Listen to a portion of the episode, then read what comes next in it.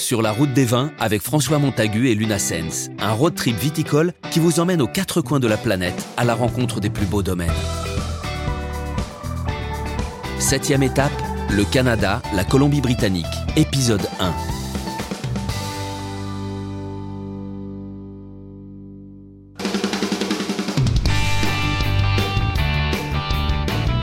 Je commence ma route des vins canadiennes, et plus précisément en Colombie-Britannique, par une promenade à vélo pour apprécier le charme des rues de Vancouver. La troisième plus grande ville du pays est dominée par une atmosphère détendue, sportive et animée. On pourrait presque croire que ses habitants sont en vacances toute l'année. Mais ce qui m'intéresse avant tout, c'est la destination viticole encore insolite de Colombie-Britannique. Pour me faire une idée plus précise, je me dirige vers Granville Island, une petite île en plein cœur de la ville. Si Granville Island est une destination très prisée par les habitants de Vancouver, c'est surtout pour son public market, un incroyable marché de produits frais. C'est là-bas que j'ai rendez-vous avec Barbara Philippe, la première femme de l'Ouest canadien à avoir obtenu le titre de Master of Wine, le plus haut niveau d'œnologie en Amérique du Nord. Barbara François François. Ah, enchanté. Content de vous rencontrer. Bienvenue. C'est un bel endroit. N'est-ce pas magnifique? Ouais, c'est plein de couleurs, de fleurs. C'est la fin du printemps. Ici, c'est la meilleure saison. On rentre? Oui, rentrons. OK. S'il vous plaît. Oh, Est-ce que c'est beau C'est un de mes endroits préférés. C'est une super saison pour les légumes. Il y a des arrivages quotidiens et on trouve de tout. Tout brille, non? Oui, n'est-ce pas? C'est tellement varié et les couleurs sont incroyables. La richesse des produits qui couvrent les étals permet de se rendre compte du multiculturalisme de la ville. Produits thaï, indiens, chinois ou italiens, on trouve de tout.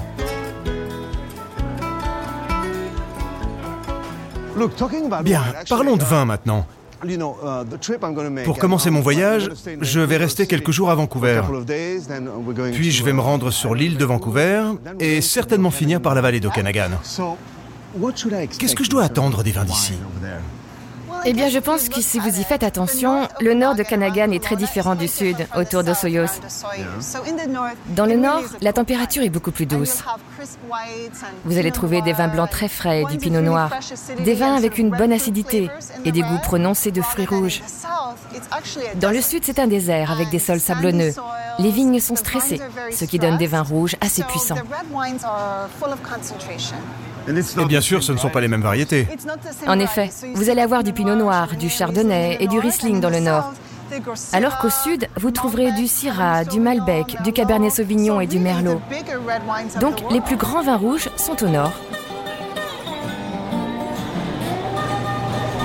Eh bien, Barbara, ce fut un plaisir. J'ai vraiment apprécié notre petit tour. J'espère que vous avez apprécié la visite. Il y a juste une chose que je voulais vous demander avant que vous ne partiez. Si je voulais aller dans un bar à vin sympa ce soir à Vancouver, vous me conseilleriez quoi? Il y en a tellement de bons maintenant. Il y a un endroit qui est très bien, c'est Cork and Fin. Cork and Fin. C'est dans Gaston, un quartier plus ancien très sympa.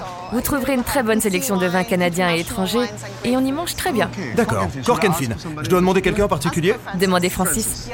Oui, c'est un passionné de vin. Il s'y connaît merveilleusement bien. Je suis sûre qu'il prendra bien soin de vous. Parfait. Merci beaucoup, Barbara. Dès le lendemain matin, je poursuis ma route des vins en ferry pour une heure et demie de traversée afin de me rendre sur l'île de Vancouver. Francis m'a dit que c'était le meilleur moyen pour profiter des paysages magnifiques qui jalonnent la traversée entre le continent et l'île. Ce nouveau voyage est un régal pour les yeux et je suis aux premières loges pour observer la nature. Avec ces 6000 îles de toute taille qui s'échelonnent tout autour de la grande île de Vancouver, la traversée devient tout simplement magique. Peine arrivés à quai, nous sommes submergés par le brouillard et la pluie. Sans perdre de temps, je prends la direction du district de Cowichan Valley où m'attend Andy Johnston, le propriétaire du domaine Averill Creek, dont le pinot noir est l'un des plus réputés de l'île de Vancouver.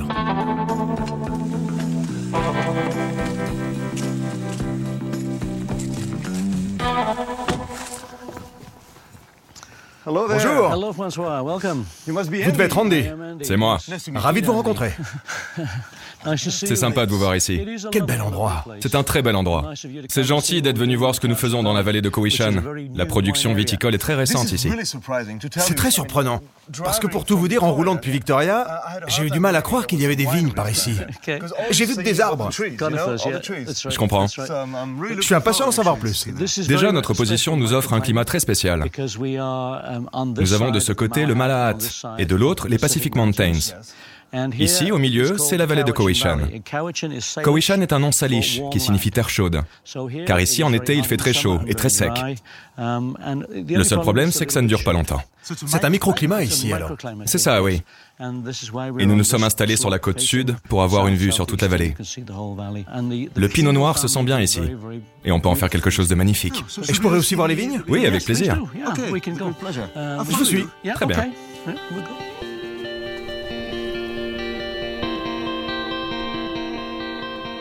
Et vous avez quelle variété ici avec ce climat si spécial Nous avons six variétés principales.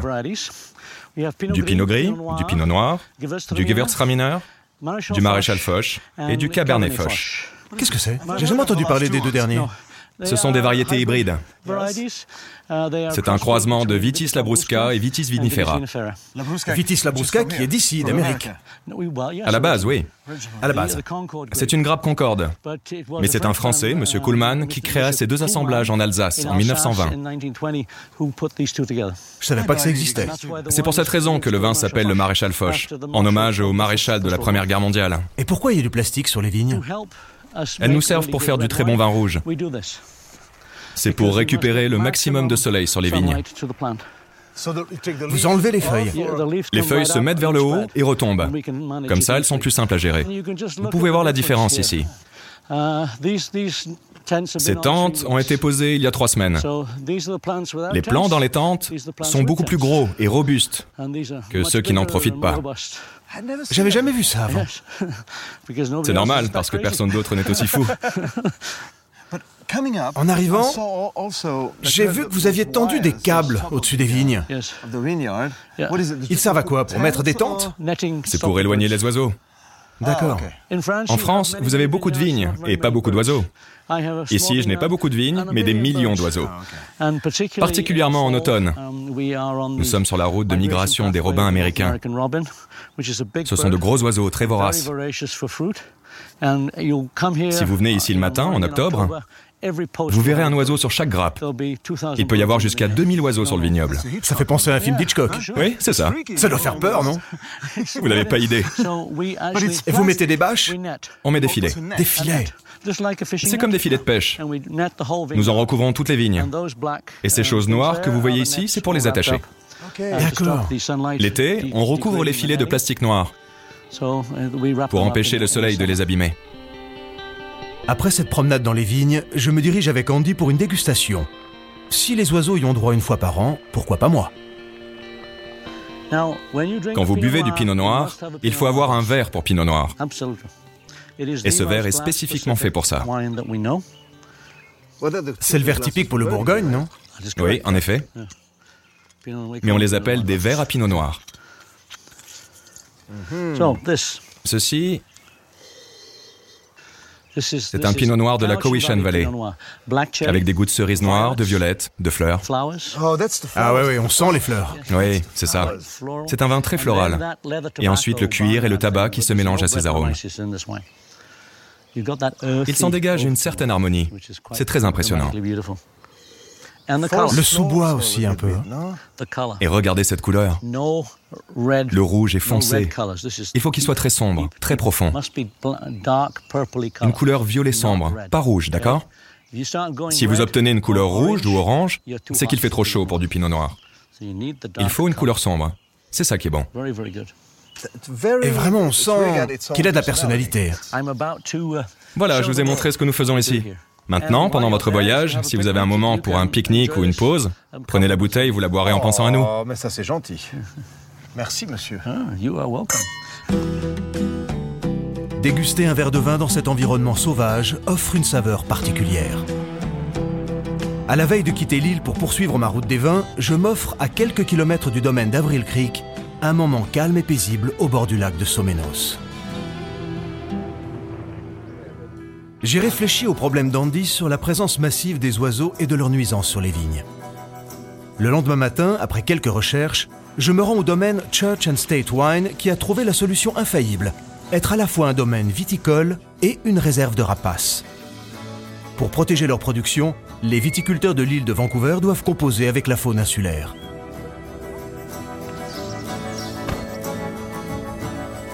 Excusez-moi, vous êtes Martin Oui, c'est moi. J'interromps quelque chose Je termine juste ça. Donnez-moi 10 petites secondes. Oui, bien sûr. Je termine l'entraînement de mon faucon. Regardez, je vous le montre de plus près. Martin, la raison de ma venue, ce sont vos magnifiques rapaces.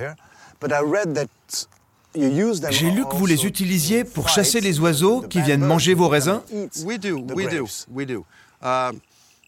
On les utilise effectivement dans ce but et on en profite pour éduquer le public à leur mode de vie. Si vous regardez en contrebas, vous voyez les vignes. Les grappes ne sont pas encore prêtes. Mais en août ou septembre, quand elles seront mûres, il y aura des nuées de sterling et de robins d'Amérique qui essaieront de picorer les raisins. Notre seule présence ici instaure une relation proie-prédateur. Les oiseaux apprennent très vite que si un prédateur est en train de voler, ils doivent partir. Et ils ne mangent plus le raisin. Non, ils savent que c'est un faucon. Ils en connaissent la silhouette et ils l'évitent. Notre rôle consiste à faire des patrouilles autour des vignes et faire voler un aigle ou un faucon pour faire partir les oiseaux. Donc c'est pour faire peur aux oiseaux, pas pour les chasser ou pour les tuer. Non, nous sommes juste là pour signifier qu'ici, c'est un territoire de rapaces. Nous sommes là pour les faire partir, nous n'avons pas besoin de les tuer. Dernier regard sur l'île de Vancouver. Comme une évidence, la nature envahit Victoria, la seule grande ville de l'île. Une nature insulaire, quasi sauvage, qui permet aux viticulteurs de produire des vins de plus en plus qualitatifs, bénéficiant des vents et de l'humidité du Pacifique. Je quitte à nouveau l'île par la mer, histoire de profiter d'un moment unique avec les somptueux paysages du détroit de Géorgie.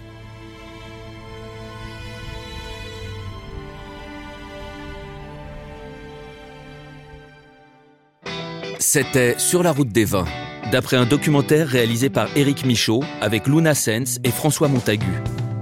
Montage son Agathe Laureau et Guillaume Sulpi. Mixage Thomas Gabriel. Musique My Music Library. Une production Engel, The et Interscoop.